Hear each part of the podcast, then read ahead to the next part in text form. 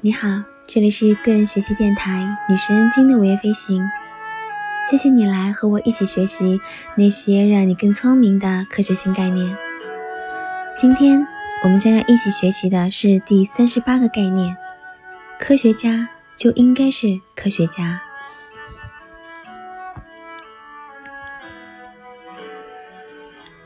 科学思维的最大敌人是聊天。正所谓群居终日，言不及义。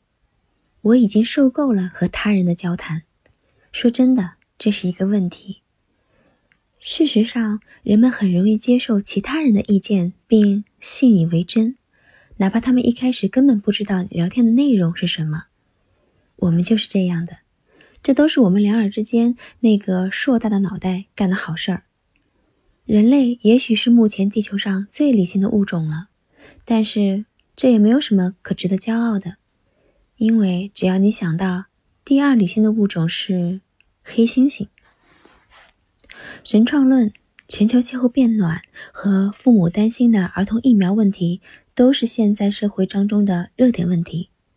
美国有大量的政治团体都否认进化论和古生物科学，而且认为上帝创造了人类，只不过就是近代的事情。这一切让科学家颇为费解。这些人的脑袋是进水了吗？创世说已经成为大众反科学思维的典型案例啊！那在这里，我不打算解释创世说如此流行的原因，而是想说一说那些推崇科学的人对那些否认达尔文理论的人的看法。几年前有一部反对创世论的纪录片，名字叫做《一群大笨鸟》。这部片子上映后反响很不错，有力的抨击了那些反对进化论的人。但是，当他试图解释美国人为什么排斥进化论的时候，却完全没有抓住重点。原因在于电影的导演兰迪·奥尔森没有找到问题的所在对象。这个片子里有一个很妙的场景，那就是一帮哈佛大学的进化科学家们围着桌子打牌唠嗑。抱怨为什么雅虎不喜欢他们的研究成果？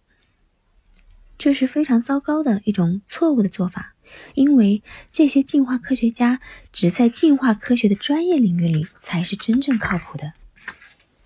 如果你真的想知道为什么大众会有那样的思维，你就要去问一问这个领域里的专家，那就是社会学家。但是在《一群大笨鸟》这部电影当中，并没有这么做。所以，观众们也不会理解为什么在如今的科学时代，创世说还是如此的繁荣，更加不理解如何才能驯服伪科学这头魔兽。这并不是一个无关紧要的问题。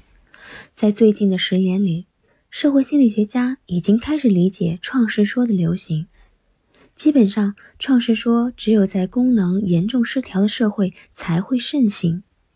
压制这种错误观点的最有效方法之一，就是好好的经营社会。当创世说赖以生存的宗教势力成为弱势力量之后，创世说自然就会衰败。换句话说，运转良好的社会才会让大众接受进化论。但是，说出这句话越来越难了。那些夸夸其谈创世说为什么会是个问题，以及如何处理它，将会继续作为大家关心的话题。而赞成创世说的证明依然会坚如磐石。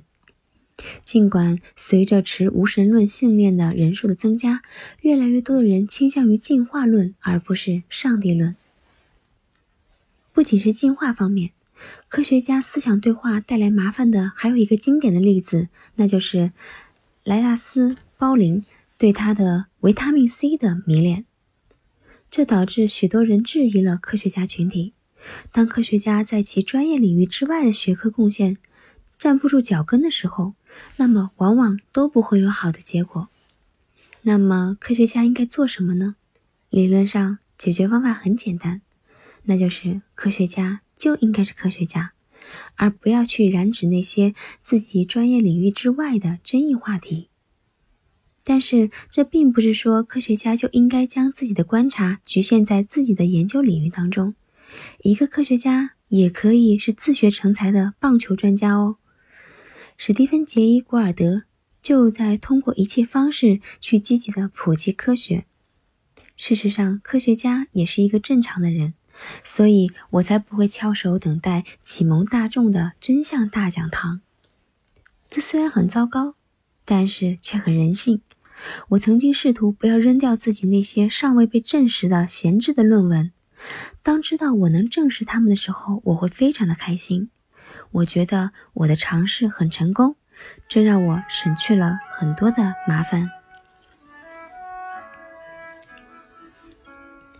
那今天的学习就到这里了，希望你每一天都是快乐的，也希望你每一天都有新收获。